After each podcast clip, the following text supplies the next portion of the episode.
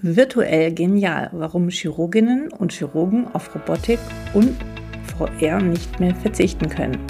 Hallo und herzlich willkommen bei Docs Digital. Mein Name ist Alexandra Wittmer und ich freue mich, dass du wieder dabei bist. Dieser Podcast ist für innovative Ärztinnen und Ärzte und Health Tech Unternehmen, die gemeinsam die digitale Transformation voranbringen möchten und wollen. Heute bei mir zu Gast ist der Chabolz Söke. Er ist Neurochirurg und Chefarzt im Brüderkrankenhaus in St. Josef Paderborn und lädt dich zum zweiten Paderborner Robotic Summit ein am 5. und 6. Mai 2023 und wir verlösen fünfmal zwei Karten für dieses Event. Wir sprechen über natürlich über dieses Event, aber auch darüber, wie Robotik und VR die Chirurgie revolutioniert und noch immer mehr revolutionieren wird und inwieweit der Chirurg oder die Chirurgin ersetzt werden wird oder auch nicht. Chabols hat da eine ganz klare Meinung zu. Viel Spaß beim Zuhören. Hallo und herzlich willkommen bei Docs Digital. Mein Name ist Alexandra Wittmer und ich freue mich ja heute, den Skabold Sücke zu Gast zu haben. Herzlich willkommen, schön, dass du da bist. Guten Abend, Alexandra. Ähm, danke, dass ich bei dir sein kann und äh, freue mich auf unser Gespräch. Würdest du dich noch einmal bitte den äh, Zuschauern und Zuschauern ein bisschen vorstellen, wer du bist, was du machst und was so deine bisherige Karriere war? Mm, ja, sehr gerne. Also mein Name ist ähm, Saboc Söke, darf ich mich euch da draußen mal äh, nochmal vorstellen. Der Name ähm, hat einen seltsamen Klang, der stammt aus dem Ungarischen. Äh, meine Eltern stammen aus Ungarn. Ich bin äh, mit zwei Geschwistern als Sandwich-Kind, also ich habe zwei Schwestern, eine ältere und eine jüngere, in äh, München groß geworden und aufgewachsen und bin dann ähm, letztendlich nach Paderborn gekommen, bin jetzt seit sechs Jahren hier in Paderborn. Ähm, in Paderborn bin ich seit letztem Jahr jetzt ähm, Chefarzt der Abteilung für Wirbelsäulenchirurgie und Neurotraumatologie. Ich bin selbst von der Ausbildung mhm. Neurochirurg und wir haben letztes Jahr eine vollwertige Neurochirurgie ähm, im Brüderkrankenhaus hier in Paderborn beantragt. Und wir benutzen einen, ein roboterassistiertes System, um unsere Operationen durchzuführen. Mhm. Spannend. Und das ist ja ein, äh, ja auch der Punkt, warum wir beide jetzt überhaupt miteinander sprechen. Du veranstaltest nämlich am 5. und 6. Mai dieses Jahres 2023 den zweiten Paderborner Robotic Summit.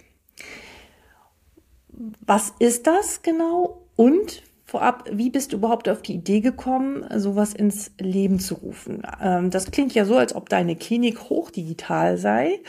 Ähm, wie ist so der Stand der Dinge?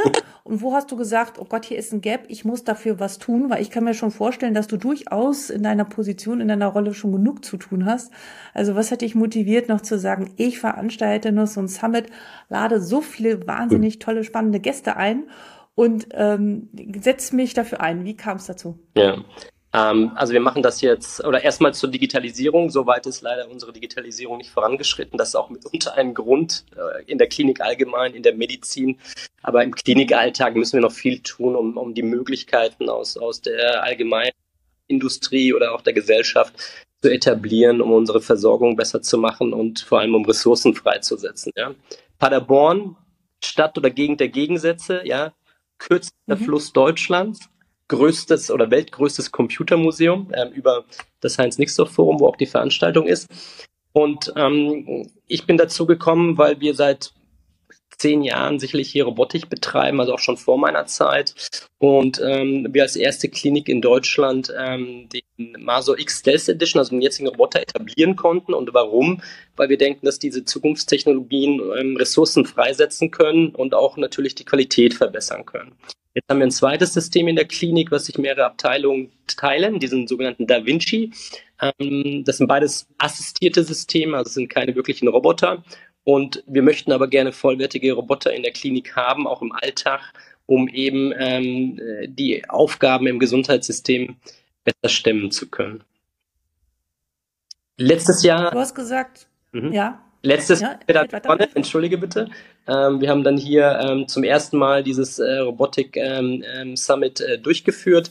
Jetzt ist das zweite Jahr. Es ist eine jährliche Veranstaltung, wo wir insgesamt über die Zukunftstechnologien sprechen möchten. Ja, also was gibt es für neue Technologien auch in der Industrie? Wie können wir die verbessern, schneller vorantreiben? und sie uns zunutze machen, um unsere Patientenversorgung zu verbessern und das große Thema Ressourcen, Ressourcen freizusetzen für unsere eigentliche Arbeit. Mhm. Mhm. Mhm. An wen richtet sich der Summit? Also wen sprichst du hier ganz konkret an? Wer hat was davon? Wer sollte unbedingt äh, in äh, zwei Wochen kommen? Man muss sagen, dass ähm, wir an jeden, der Interesse an Technologien hat, eigentlich ist das Summit das wert. Wir haben ein sehr breites Spektrum von äh, Nichtmedizinern und Medizinern. Mediziner haben ein sehr zugeschnittenes, spezifisches Programm mit Roboter hands-on. Du kannst eine Da Vinci-Konsole ausprobieren, einen Maso-Roboter, ein Zeiss-Mikroskop. Ähm, genauso haben wir aber einen Vortrag ähm, von IBM über Quantencomputing, ähm, ein hochinteressantes mhm. Thema heutzutage. Dann wird über künstliche Intelligenz gesprochen.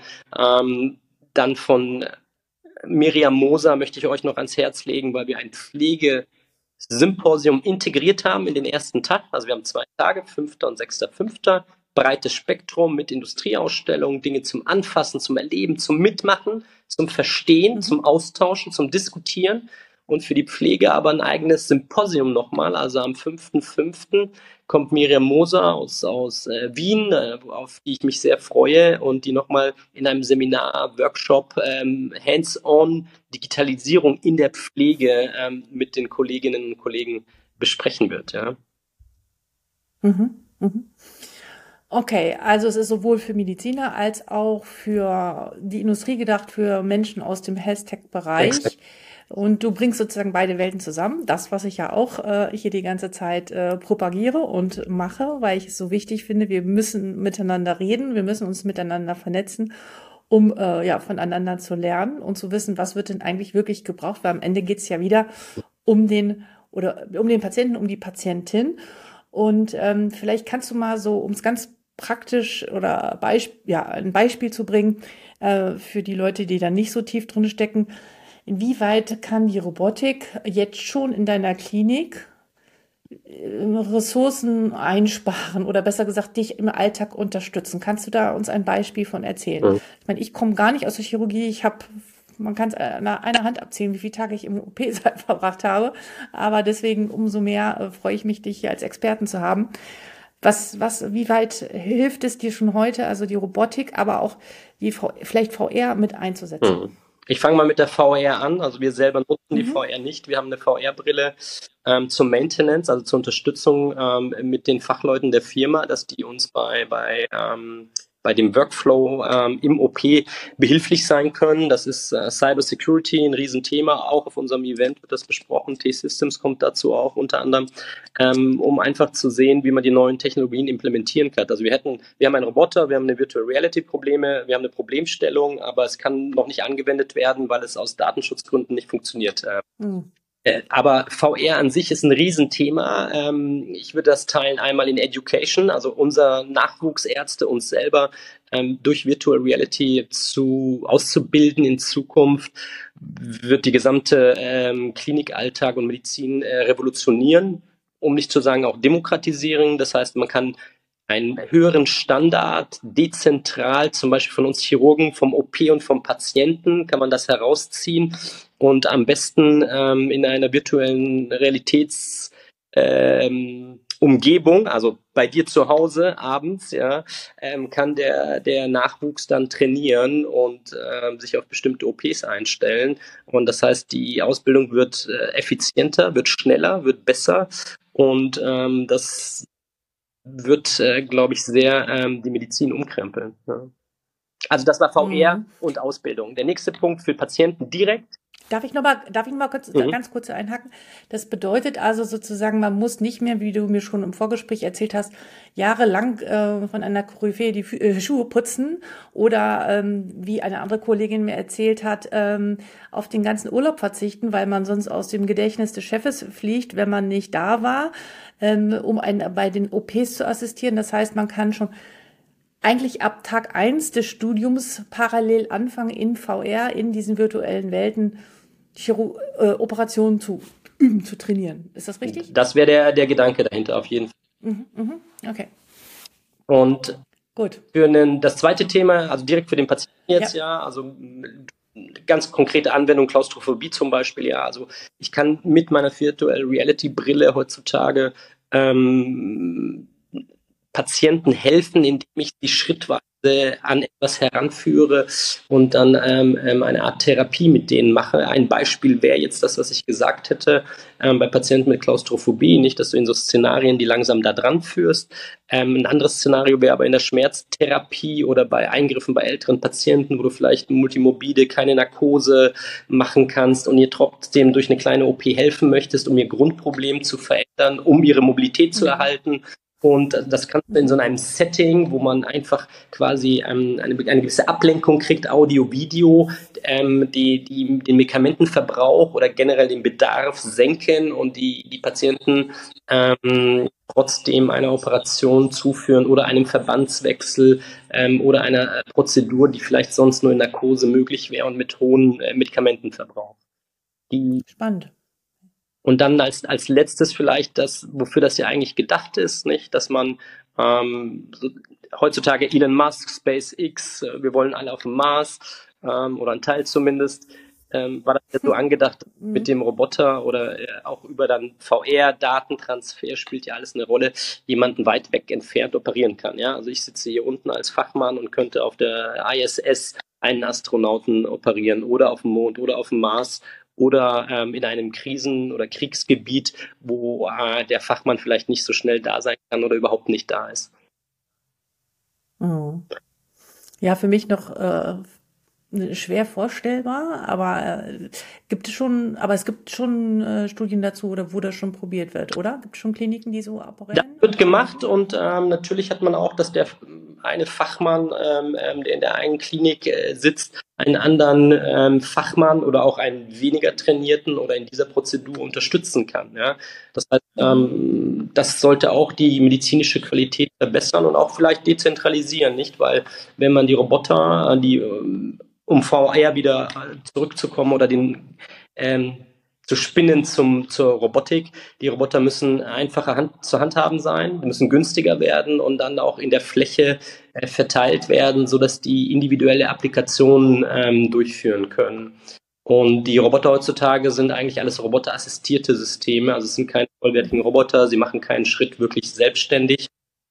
Und eine der größten Nutzen der Robotik neben diesen Schlagwörtern Präzision, Wiederholbarkeit, Vorhersagbarkeit ähm, mhm. Ist eigentlich auch die Planung, ja, weil man an diesem System verknüpft mit einer Software im Vorfeld seine Operation durchgeht und auch dreidimensional simuliert. Und das ist eigentlich einer der großen Vorteile, sowohl für mich selber als Operateur, dadurch auch für den Patienten. Das Konstrukt wird besser, meine Lösung, aber auch für die Ausbildung, weil ich das mit den Kollegen vorher diskutieren kann, abändern kann oder auch jemand anders dieses Konstrukt, also die Lösung planen lasse und die nachher mit ihm durchgehen kann. Das ist schon ein großer Schritt mhm. vorwärts, muss man sagen. Das heißt, ähm, es ist alles absehbarer. Du machst die OP vor der OP, ja, so haben wir auch schon drüber gesprochen, äh, wenn man das so sagen kann. Und du bist, ähm, du weißt mehr, was dich erwartet, wenn du es dein, deinen, äh, ja, am Operieren bist. Ist das so? Sehr gut zusammengefasst, ja. ja, ich bin da nicht so firm drin, aber gut, okay. Lass uns das mal so ein bisschen für jetzt nicht Mediziner mal ganz kurz ähm, noch mal ein bisschen äh, plastischer darstellen. Du sagst, die Präzision ist besser, ähm, die Ergebnisse sind besser. Was hat der Patient für einen Vorteil davon? Also was, was, was ist, was kann dann, was ist dann anders? Mhm. Hast du ein Beispiel dazu? Ja, heutzutage, unabhängig jetzt von der Robotik, ähm, versucht man ja minimalinvasive zu äh, wenden, egal wo in der Chirurgie. Man versucht immer weniger invasiv von außen trotzdem in das Innere des Patienten zu kommen. Ähm, nicht so wie man in der, in der Gastro heutzutage eine Pille schluckt, nicht, die, die einen Bilder gibt. Ähm, ähm, ohne dass man einen Schlauch zuführen muss, ist es bei der minimalinvasiven Chirurgie, dass die Schnitte immer kleiner werden, dass man versucht mit assistierten Kamerasystemen, mit ähm, Armhalterungen, Vorrichtungen in das Innere zu gehen und sich dann gegenseitig diese Apparate unterstützen. Und ähm, dadurch werden die Wundflächen einfach äh, geringer. Ja, also kleine, mhm. viele kleine Schnitte sind nicht gleich wie ein großer Schnitt, weil ähm, einfach die Wundheilung geht schneller Der Schmerzbedarf des Patienten ist geringer. Das heißt, er wird schneller wieder mobil auf die Beine gestellt. Das für das ältere Klientel ist überlebenswichtig, nicht Richtung mhm. äh, Lungenentzündung, ähm, Thrombose im Bein, Lungenembolie. Also durch die Immobilisation und durch, durch Schmerzen verursachte ähm, Probleme minimieren wir, oder ich würde nicht minimieren sagen, aber können wir deutlich reduzieren. Und ähm, davon profitiert der Patient, liegt weniger im Bett, ist schneller wieder auf den Beinen und auch schneller entlassen und auch für unsere Gesellschaft bei jüngeren Patienten auch schneller wieder ähm, integriert im, in unsere Gesellschaft im Arbeitsalltag. Hm. Absolut, ähm, wichtiger denn je. Aber wenn man das so alles hört, denken, also frage ich mich, warum hat nicht jede Klinik schon so ein Robotiksystem und warum Warum hinken wir da so hinterher? Eigentlich müsste doch die ganze Welt der Chirurgie hoch begeistert sein und dafür sprechen. Ist das so? Und wenn das nicht so sein sollte, was sind die Kritiken oder was wird sozusagen, welche Argumente werden immer wieder angebracht, die dagegen sprechen? Und was ist dein, was ist, was ist deine Haltung dazu oder was sagst du dazu? Ja. Also, das erste ist der Kostenfaktor nicht. Es ist einfach zu teuer. Also, es ist sauteuer, muss man sagen. Ähm, das heißt, es muss mhm. neue Systeme geben, die günstiger produziert werden, die ähm, trotz der ganzen Genehmigungen, die man braucht, dass man die in der Klinik und am Patienten einsetzen kann, also sprich Safety, äh, Patientensicherheit, muss man einfach die Kosten der Entwicklung und, und der Produktion so senken, dass man es einfach flächendeckend ähm, einsetzen kann, wie so eine Multi-Applikations, wie ein, wie ein iPhone letztendlich, was mehrere Anwendungen hat, wo man äh, bestimmte Segmente zukaufen kann, so ein Großgerät darf mhm. auch dann nicht nach fünf Jahren auf den Schrott landen oder, oder muss ersetzt werden, weil es keinen kein, kein Anwenderwert mehr hat, ja, oder weil die Entwicklung zu schnell war. Ähm, das sind Dinge, die da noch, noch in der Realität nicht gelöst sind, in der Industrie aber sehr wohl. Und ähm, ein anderes Argument, die Roboter sind keine Roboter, das ist, glaube ich, auch noch ein Teil, dass das, die können noch zu wenig, muss man sagen. Und die etablierten Chirurgen sagen, klar, die sind jetzt am Zenit ihres Könnens, ich brauche das nicht mehr. Aber ich meine, das sagt man nach sechs Jahren Studium, sechs Jahren Facharztausbildung und dann nochmal zehn bis zwanzig Jahre Können, ja, also nach 30 Jahren oder so sagt man, ja, ich brauche den Roboter nicht. Das, das stimmt so für eine Einzelperson ähm, in einer mhm. Klinik, aber wenn man ein Team in einer Klinik anguckt, also eine ganze Fachabteilung, dem Nachwuchs anguckt, kann solch, solche Systeme schon helfen, die Qualität der Versorgung und auch die Komplexität des Eingriffes schneller, breiter zu verteilen. Ja. Hm. Und da sind wir noch nicht. Warum wir da nicht sind, Kostenfaktor ist das hm. eine, das Bewusstsein, deswegen machen wir auch dieses Summit. Also die Leute wissen nicht, was es für Systeme gibt. Viele hm. urteilen über Robotik oder das wären ja gar keine Roboter, also halten sich in so Vorstufen auf intellektuell, statt sich damit auseinanderzusetzen, was meine Bedürfnisse als Chirurg wären, damit ich so ein System anwende. Ja? Also heutzutage sagt man einfach, die können noch zu wenig. Ähm, das ist aber nicht ganz korrekt, muss man sagen. Und äh, man muss sie natürlich weiterentwickeln. Und es wäre, es wird kommen und es ist besser für uns Chirurgen, aber auch besser für die Gesellschaft, für andere Ärzte in der Klinik ähm, ähm, oder in jedem Unternehmen, wenn man das so sagen möchte, diesen Weg zu begleiten und mitzuentwickeln, nicht? Dann kann ich das nach meinen Bedürfnissen abändern. Was brauche ich denn als Chirurg? Was muss der Roboter können, damit das ein vollwertiges System ist, was wirklich einen Mehrwert in der Klinik hat, ja? Ganz zu schweigen natürlich, dass neue Technologie immer aufwendiger ist, ja? Also Zeit sparen, kein Mensch spart am Anfang Zeit mit der neuen Technologie, weil sie aufwendiger und komplexer ist. Hm. Aber das ist nun mal der Weg. Ja.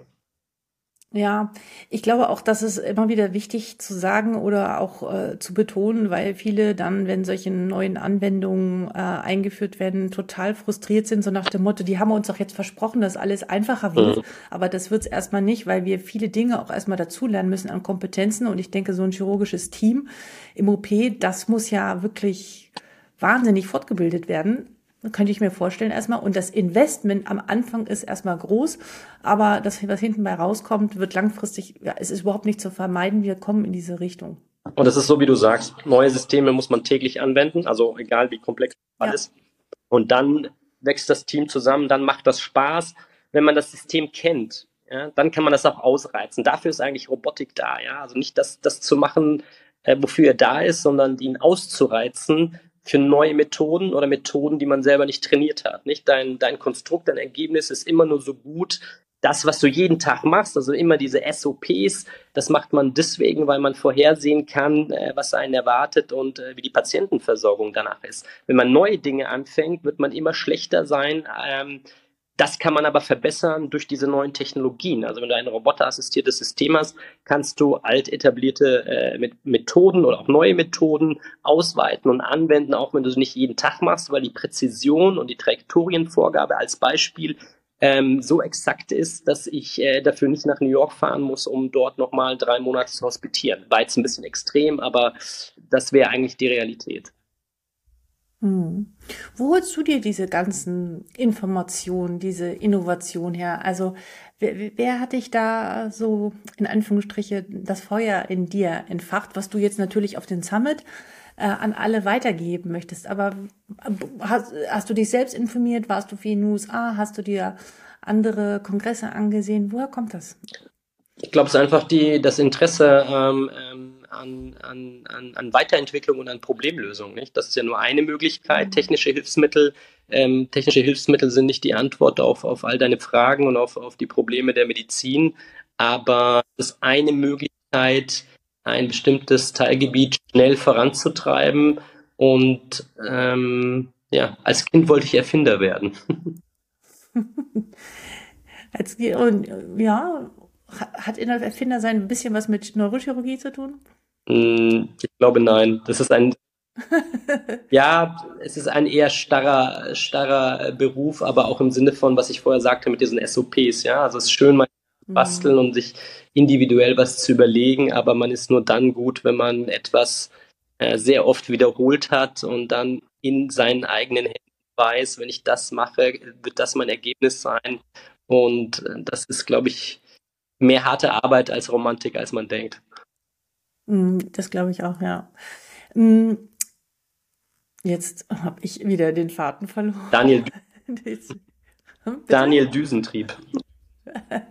Daniel Düsentrieb? Kennst du nicht? Ja, ich habe jetzt gerade. Doch, doch, doch. Achso, doch, jetzt habe ich es wieder. Ähm, wie denkst du, ähm, also ich meine, das ist eine Frage, die, äh, die fragt sich, glaube ich, gerade jeder überhaupt, die Menschen, die in äh, mit dem Fachkräftemangel einerseits, aber auch andererseits mit diesen ganzen neuesten KI-Entwicklungen, die wir haben und die Automatisierung, die wir erleben und das ja von Tag zu Tag sich überschlägt und da äh, Innovationen auf den Markt kommen, das wird natürlich auch vor der Medizin keinen Halt machen. Und alle fragen sich, welches Fachgebiet oder wie wird, weit wird mein Beruf ersetzt werden durch KI oder durch Robotik? Ja. So, jetzt stelle ich dir auch dir diese platte Frage wird, wie, inwieweit wird die Robotik den Chirurgen ersetzen? Mhm. Was, was ist deine These dazu? Zunächst ähm, weiche ich kurz der Frage aus, weil ich kurz nochmal eine andere Berufsgruppe hervorheben wollte, nämlich die Pflege und den Klinikalltag. Gerade ähm, diese schwierige Situation mit Ressourcenmangel auf allen Ebenen, aber gerade im Bereich der Pflege, da wird Robotik viel entlasten können äh, im Sinne von Teilarbeiten abnehmen und Ressourcen freimachen, Fachkräfte freimachen für ihre eigentliche Arbeit, für die sie fachlich ausgebildet sind. Das kann den Bogen zu den Ärzten schaffen, weil bei den Ärzten auch, der Chirurg wird dadurch natürlich nicht abgeschafft, aber er wird vielleicht zu einem besseren Chirurgen, Scherz beiseite, mit etwas mehr Hirn, weil er wird dann mehr planen. Ja? Also die, die, das rein mechanische wird zurückgehen, das reine Handwerk, wie man sagt, das ist ja auch Chirurgie, das wird zurückgehen. Nicht die Fähigkeiten, die man haben muss, aber der lange Weg dahin und, und also das wird aufgefangen durch, durch assistierte Systeme und auch wahrscheinlich präziser und wiederholbarer zu jeder Tageszeit durchführbar sein. Das heißt, die, die, die, die chirurgische Beruf oder der Beruf von allen Ärzten wird sich transformieren, nicht? Also das, dieses Schlagwort Transformation, es wird sich ändern und es es wird sich gewaltig ändern, erst langsam, aber nach und nach werden die Aufgaben so sich verschieben, dass wir andere Aufgaben haben werden, als die wir heute haben. Und das wird aber zum Patienten gut helfen, weil wir mehr mit Patientenselektion, Patientenbetreuung, ähm, und, und äh, das drumherum uns befassen können. Also die Ressource wird frei und der, die, die eigene Aufgabe wird sich verschieben und hoffentlich wieder etwas mehr Zeit ähm, zum Patienten bringen und mehr weg vom Administrativen. Mit Administrativen meine ich äh, das, was eine KI, also bestimmte Dinge zu erledigen in einer Akte, einer Aktenführung, Sprachsteuerung, Arztbrief schreiben. Die, diese, diese Dinge werden nicht überflüssig, aber können gesteuert werden und man muss es nur noch verfeinern oder äh, hinzufügen, aber nicht von, von A bis Z selber durchführen. Langer Text, sorry. Mhm. No, alles gut. Was würdest du deinem 19-, 20-jährigen Ich raten an dem Tag deines ersten äh, Tages, also in der Medizinstudium, oder dir oder einen anderen jungen Kollegen oder Kollegin, die sagt, ich möchte Chirurgin werden, worauf soll diejenige, derjenige achten? Welche Kompetenzen sollte er von Tag eins an mehr ausbilden? Und was ist deiner Meinung nach wichtig? Was, was rätst du demjenigen oder derjenigen? Ich fahre nach Paderborn aufs Robotics Summit. das natürlich. Das, das, das, das wäre der Anfang. Diese jährliche Veranstaltung, die musst du schon mal einbuchen, ja.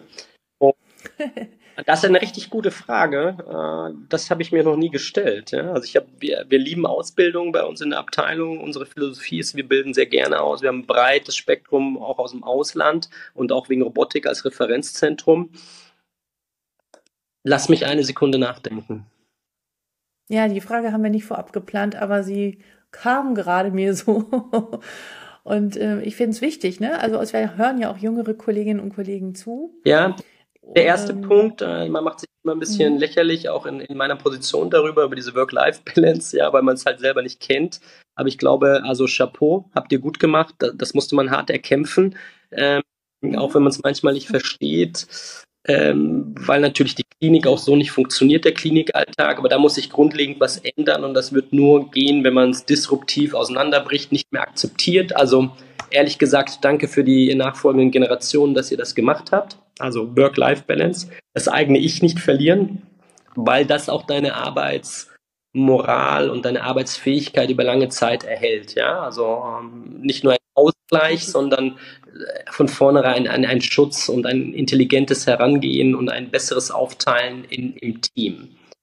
Und dann rein fachlich wird sich, glaube ich, alles verschieben. Also deine Fakten, die wirst du auf deinem iPhone haben das, oder auf deinem, deinem Mobile, das wirst du vielleicht in einem Transplantat haben, in einem kleinen Speichersystem, auf einer visuellen Brille oder auf die Retina, auf eine, eine Kontaktlinse ähm, eingescannt kriegen oder mit Gedankensteuerung. Also man, man muss mehr auf andere Dinge achten als auf das reine Faktenwissen. Ja? Also das Medizinstudium wird sich generell verändern, so wie ich glaube ich bei, bei Schülern auch mit ChatGPT, mit Internet.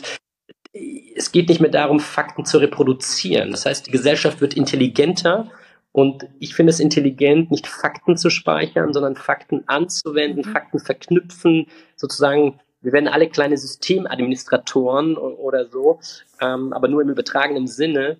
Ähm, die Speicherung von Daten, äh, das werden Systeme übernehmen. Ja? Wir haben einen Vortrag über Quantencomputing äh, zum Beispiel von IBM. Spannendes.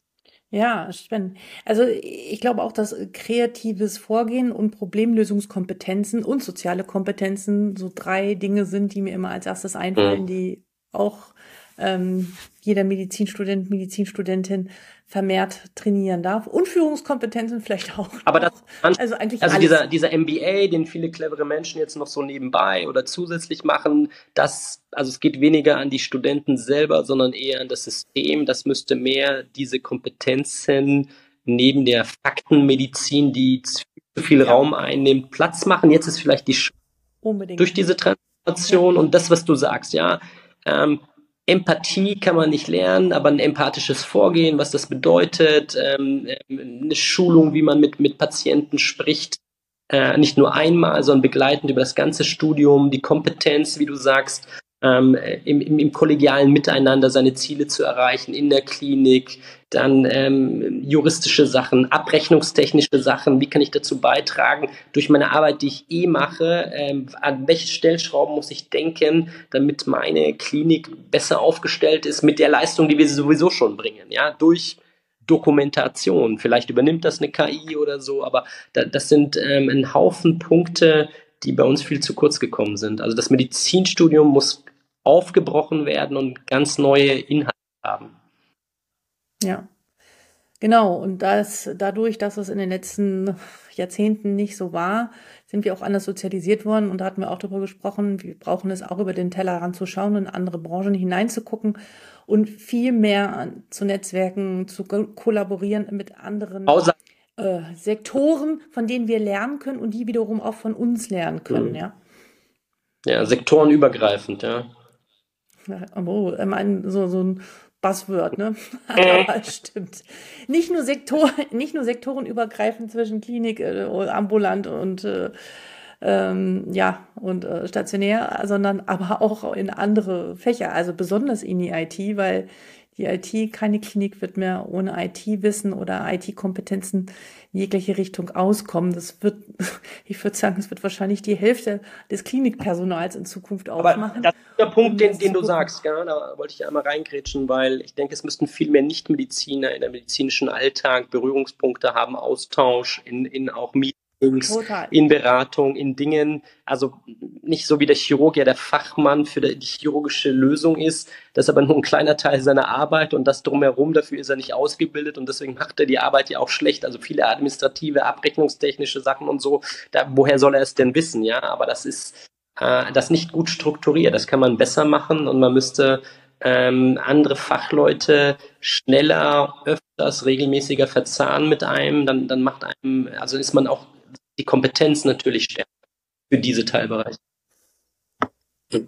Exakt, und genau das tust du. Und ich würde mich total freuen, wenn du jetzt nochmal so ein paar Namen nennst, die da alle auf dem Summit zu sehen sind oder zu hören sind, damit wir hier nochmal ein bisschen äh, dafür berechtigterweise Werbung machen. Okay, fange ich. Wer, wer ist da? Wer ist da ich, und wer? 5., 6., 5. Zwei Tage rund um Robotik, KI, mhm. BCIs, also Brain Computer Interfaces, ähm, inklusive Industrieausstellungen und Workshops. Miriam Moser, die erste Referentin, kommt aus Wien ähm, für den 5.5. und wird eine Keynote halten und dann ein Pflegesymposium abhalten, direkt für die Pflege. Und zwar digitale Kompetenz, Digitalisierung in der Pflege. Was bedeutet das? Welche Systeme gibt es? Nachher wird auch ähm, von der Industrie dort noch ein Roboter vorgestellt oder mehrere Roboter, ähm, die in dem Klinikalltag speziell in diesem Bereich ähm, helfen könnten. Katrin Cecile Ziegler, eine TED-Talkerin, äh, äh, Dozentin in Zürich untereinander, ähm, wird allgemein über äh, Digitalisierung und äh, Mind-Reading Technology, also all diese neuen Dinge, die es dort außen gibt, ähm, ähm, darauf eingehen und die bewerten, äh, wie man ähm, das sehen muss.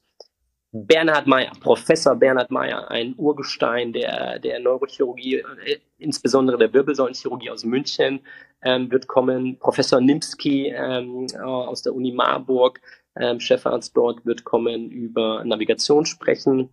Und dann haben wir Dr. Stefan Kister noch äh, von IBM über Quantencomputing, also nochmal ein ganz anderes Thema, aber äh, sehr spannend, aber wird uns auch natürlich über die KI und Robotik helfen, ähm, ähm, Dinge besser zu, zu verstehen. Sophie Woge, äh, CEO von Tendo zum Beispiel, wird auch nochmal eine Roboterhandschuh ähm, ähm, ähm, feststellen, genauso wie wir ein Exoskelett in der Industrieausstellung haben werden, womit Querschnittsgelähmte wieder laufen können.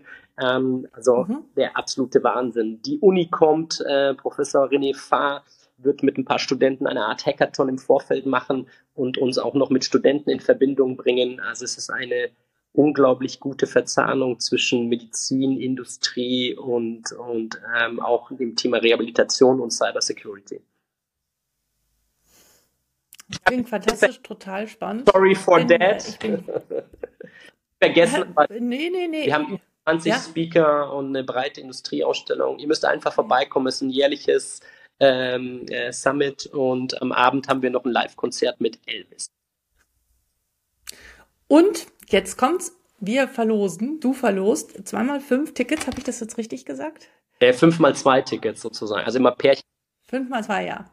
Genau, fünfmal ja. zwei Tickets für beide Tage. Für beide Tage. Wir würden uns freuen, äh, wenn ihr kommt, möchten das gerne unterstützen und verlosen deswegen nochmal, um das deutschlandweit äh, weiterzutragen. Und genau. freue mich auf euch. Einfach mir schreiben unter info@docsdigital.de und ich leite das dann an dich weiter und ich bin gespannt, wie viele schreiben. Also, los da. Zum Schluss, ähm, gibt es, das frage ich jeden, gibt es ein Buch, was dich zutiefst beeindruckt hat, das du hier gerne mit uns teilen möchtest? Ein Fachbuch oder ein Sachbuch? Ja, nicht nur eins. Schlechte Frage, ich bin ein absoluter Büchernerd. Ähm, meine Lieben da draußen. Der Takt des Lebens von einem ähm, Herzchirurgen geschrieben, die perfekte Verbindung oder Einblicke zwischen Herz und Hirn. Was für ein Wort. Mm. Buch Nummer zwei für die Neurochirurgen da draußen. Into the Magic Shop ist von einem Neurochirurgen geschrieben, ist meines Wissens, wenn ich es richtig gelesen habe, ähm, der Gründer oder naja, der Gründer letztendlich der, der ähm, Cyberknife zum Erfolg gebracht hat. Ähm, sehr interessant äh, aufgebaut, die Geschichte. Aber deswegen habe ich Buch Nummer drei. Dein Gehirn weiß mehr, als du denkst. Und dann einer unserer Keynotes, Nils Bierbaumer, ähm, wird auch auf das Summit kommen. Und dieses Buch ist sehr authentisch und ähm, das würde ich euch gerne empfehlen. Mit dran. Super, vielen Dank. Gibt es noch einen letzten Gedankenimpuls, den du gerne mitgeben möchtest? Den ärztlichen Kollegen, Kollegen, ja, ich glaube, die, die sind es, die wir noch immer mehr entfachen dürfen für diese neuen Themen. Ne? Aber was, was hast du noch im Kopf? Kommuniziert mehr. Was meinst du damit? Kommuniziert mehr. Viel geht ja im Kopf äh, ab und auch äh, in, in, einzelnen Fachrichtungen und man denkt, man braucht gewisse Technologie nicht. Und, äh, aber insgesamt, ja, rein gesellschaftlich, äh, fachlich, man sollte mehr miteinander reden, denke ich. Ja, das, ähm, das ist ein guter Punkt. Ich danke dir und wünsche äh, ja, dir und dem ganzen Team und allen ganz, ganz, ganz viel Erfolg. Und wenn alles gut geht, werde ich es sogar schaffen, vorbeizukommen. Und dann freue ich mich sehr darauf, euch alle live zu sehen und äh, zu erleben, ja, die Robotik zu erleben. See you. Bis dahin alles Gute. See you in Paderborn. Danke dir. Vielen Dank. ciao, ciao. Super, du bist bis jetzt dabei geblieben. Das heißt, entweder du kommst am 5. und 6. Mai zu diesem zweiten Summit oder dieser Termin ist jetzt schon vorbei und du meldest dich an für das dritte Summit im Jahr 2024.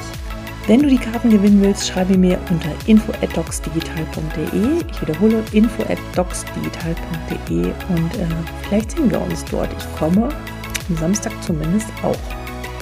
Ansonsten freue ich mich natürlich auch von dir zu hören. Nutzt ihr in eurer Klinik oder in eurer Ambulanz, MVZ, Robotik, VR-Technik? Ich habe von diesem Thema nicht so viel Ahnung, umso mehr freue ich mich mehr darüber zu erfahren. Und äh, auch in diesem Fall schreib mir gerne. Bis dahin wünsche ich dir alles Gute und bis bald, Alexandra.